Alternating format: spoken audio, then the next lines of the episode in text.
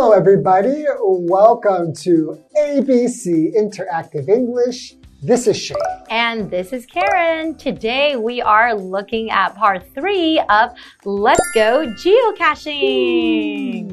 Okay, so we had two characters that went geocaching Cliff and Iris. Mm -hmm. And basically, they went and they found a geocache Mm -hmm. that had some items in there. Interesting items. Some interesting items. That's what kind of items they were. Mm -hmm. You have joined a geocaching group. Are you going to go geocaching? Well, I really want to because I don't know the kind of things that I will find Ooh. or what kind of geocache we will find, but it just sounds really, really fun. How about in your group? Did uh -huh. you uh-huh. hear about things people found? Well, it wasn't in my group, but then I was doing some research online and I found that, you know, geocaching is the most popular in the United States and also in Germany. Wow. And I also read some interesting experiences from some geocachers. And some even found like a gold ring wow. as a geocache. That's very valuable. That's right. So you can basically just take the ring, but no, no, no, no, no. You need to replace it with something equal, equal or, or higher in value. Right. So what if you don't have anything? So actually, it's not that exciting to find something valuable because you have to also replace it with something valuable. That's right. Because you can't just take it, because that would be wrong. But I bet people do do that. They just don't sign their name. Wow, I got a ring. No, but that kind of defeats the whole purpose yeah, of that's the game. against the geocaching code of honor. that's okay, right. Why don't we look at part three? All right.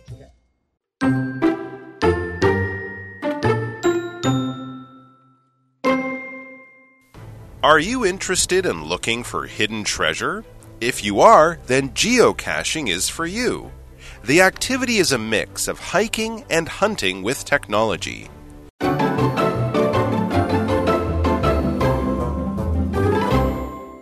Okay, part three.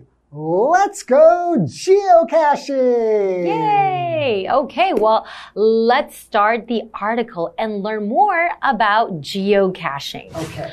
Are you interested in looking for hidden treasure? Mm -hmm, mm -hmm. If you are, then geocaching is for you. That does sound very, very fun because who does not like looking for hidden treasure? Did you celebrate Easter when you were growing up? Oh, you mean looking or searching for the Easter eggs? Yeah, yes. and also, like, when I was a kid, I would have to search for my Easter basket. Oh. And there would be toys and chocolate and candy in there, and I would have to search all around the house mm -hmm. to try to find my Easter basket, which was full of treasure. And treats, right? Oh. oh. nice. Okay, so we're looking at this word hidden, and that is an adjective. So hidden just means that something that is kept or located in a place where it cannot be seen. Mm. So you kind of hide it. Yeah. Okay, so hidden. So for example, the toy was hidden in the garden. So maybe somebody was hiding it. Somebody hid it in the garden. Mm -hmm. And other people are supposed to go and look for the toy. Yeah, that's fun when you're playing that kind of game when you're a kid and you can find toys or like Easter eggs uh -huh. or Easter basket. Oh, wow. Okay, so a treasure is just something that you think is very valuable. Mm -hmm right? So, for example, you could say the pirates found the hidden treasure. Ooh, so treasure for pirates are usually something that is worth a lot of money. Yeah, it would be like gold, Jewels, jewels, necklaces, rings. crowns, That's right. swords. wow, pirate. Being a pirate's pretty cool. But they take other people's things. That's true. Actually, we all think it's so cool, pirates, but they're not cool. They're kind of like robbers. They're criminals. yes, exactly. okay.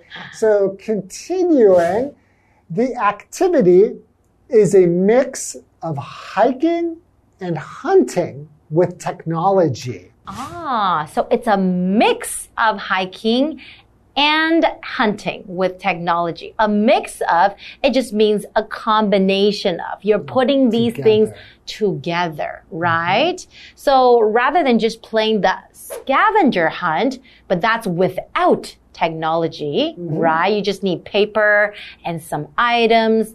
But this game, you also need your phone. You, You need the app. GPS. Exactly. Okay, so it's a fun activity. So an activity, that is a noun. It's a thing that you do for interest or pleasure. So for example, swimming is my favorite activity. Hmm. I think that hiking is one of my favorite activities. Then you should go geocaching. I'm thinking that this is a probably a pretty cool thing to do for me. Mm-hmm. Like it really sounds like something I'd be interested in. That's right. Okay, so we have another vocabulary word, technology. That's right. Okay, so technology is a noun. Mm-hmm. It just means scientific knowledge that is used for methods or systems or devices. Mm-hmm. So, for example, mm. you could say the smartphone has a lot of new technology in it. Ah. So, using science and things, science to try to um, get things done. Right? Hmm. For example, like GPS is also kind of technology. a kind of technology. And you can f- also find that in a smartphone. That's right. And technology really makes our lives more convenient and easier as well, right? Yes, we're living in a technological age now, right? When we were growing up, we didn't have all of this cool technology. We didn't have GPS. We actually had to buy a map, yes. right? If we want to get somewhere. Okay, why don't we take a short break and come back to learn more about geocaching? All right.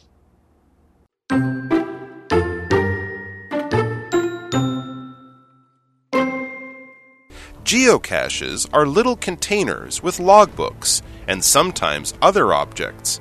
You can find their positions on a map. To do that, you use a GPS machine or your cell phone and the geocaching app. When you track down a geocache, sign the logbook. Trade one object if you want. Then put the geocache back. That way, other geocachers can enjoy finding it too.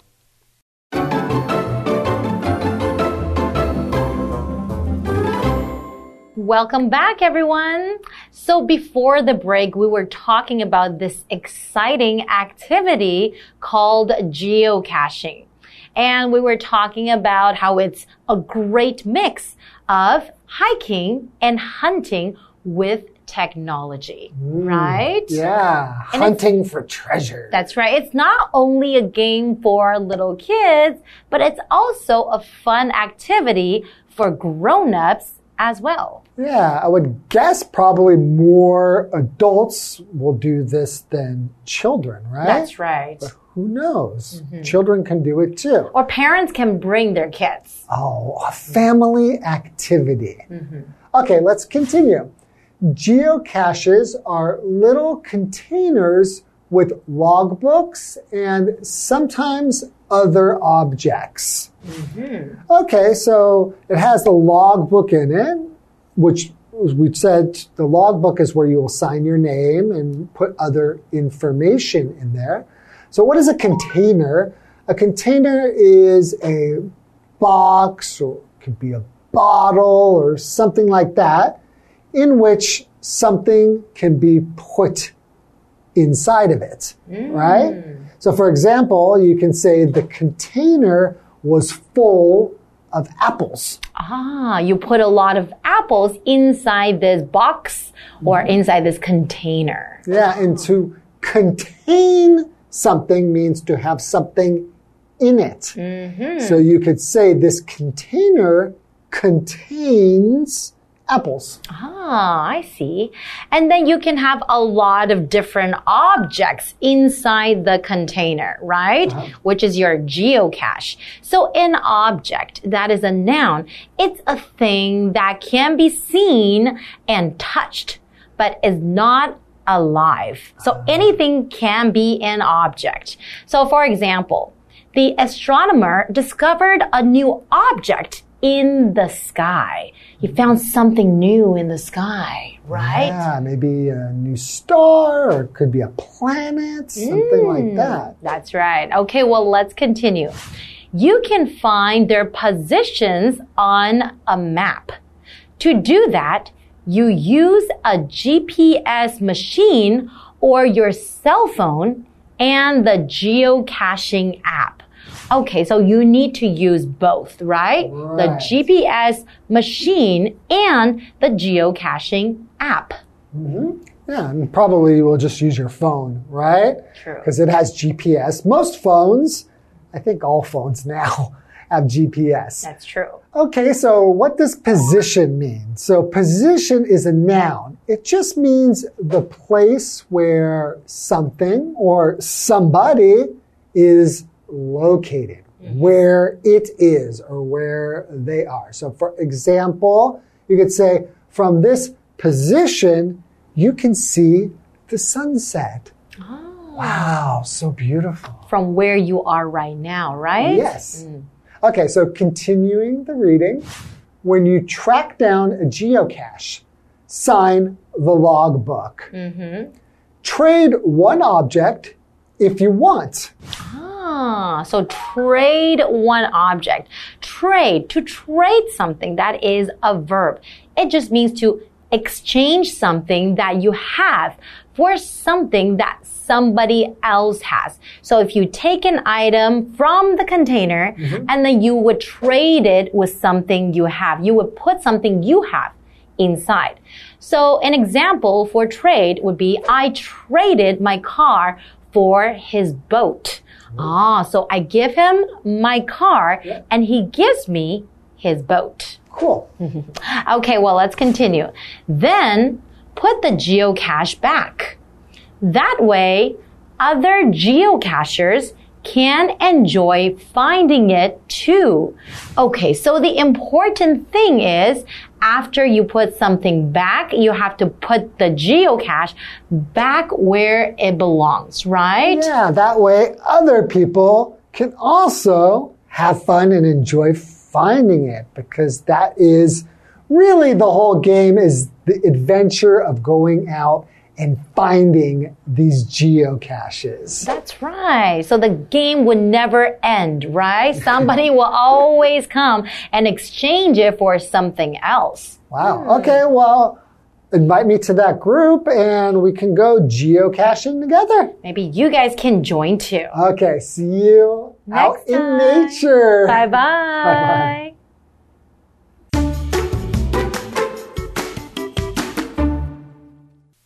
Are you interested in looking for hidden treasure? If you are, then geocaching is for you. The activity is a mix of hiking and hunting with technology.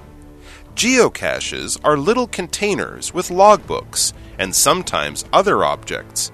You can find their positions on a map. To do that, you use a GPS machine or your cell phone and the geocaching app. When you track down a geocache, sign the logbook. Trade one object if you want. Then put the geocache back. That way, other geocachers can enjoy finding it too.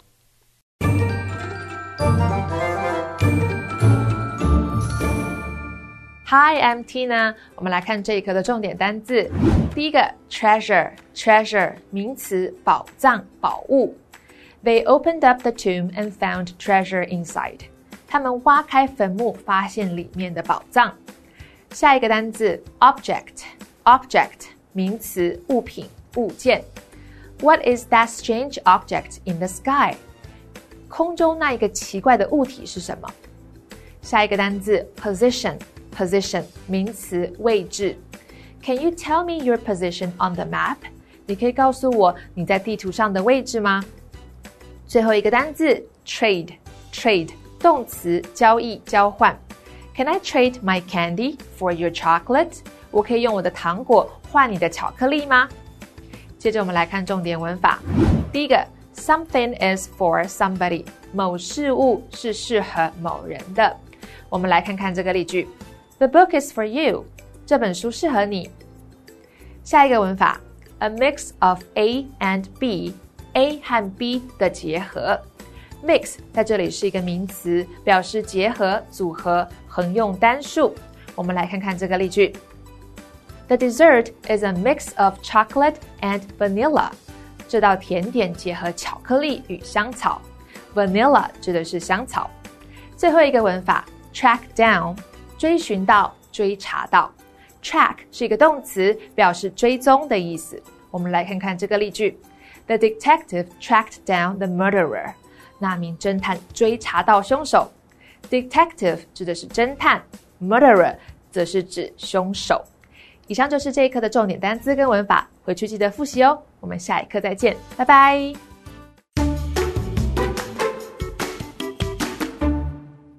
Hey, hey, hey, it's Kiwi on the street. I'm Kiki. And I'm Winnie. Hey, Kiki, do you like my OOTD? Oh, your OOTD is awesome today. Thank you, thank you. And you understood my abbreviation, which is what we're going to be working on right now. Okay, let's work on our abbreviations. So, our first one is MVP. Uh, MVP stands for Most Valuable Player. Most valuable player. Most valuable player. Most valuable player. Very good. You're the most valuable player. Okay, VIP. I don't know. 非常重要 A 的 very important 的人 person. 一个人，很重要的人。 Person. Very important person. Very important person. Something important person or 很重要。 very important. Very good. Very, very good. Very important person. And the last one is ID. Identical. The identical. Okay. It's one word. One word. Something to show who you are. Yeah. Uh, You're so close. Ah, I don't know. Okay. Identification details. Identification. Identity. Identification. Oh, close. Okay, I'll give it to you though. It's identification. Very good. So, what have we learned today? We are going to work on our abbreviations today. So, for our first one, we have MVP, Most Valuable Player. Most Valuable Player. So, for example, you could say, Kobe Bryant is the most valuable player of the season. Moving on, we have VIP, Very Important Person. Very Important Person. So, for example, we could say, Take care of her. She is a very important person. And for our last abbreviation of the day, we have ID, identification. Identification. So you could use it as, Sir, may I check your identification? That's all we have for today's abbreviations. Kiwi later.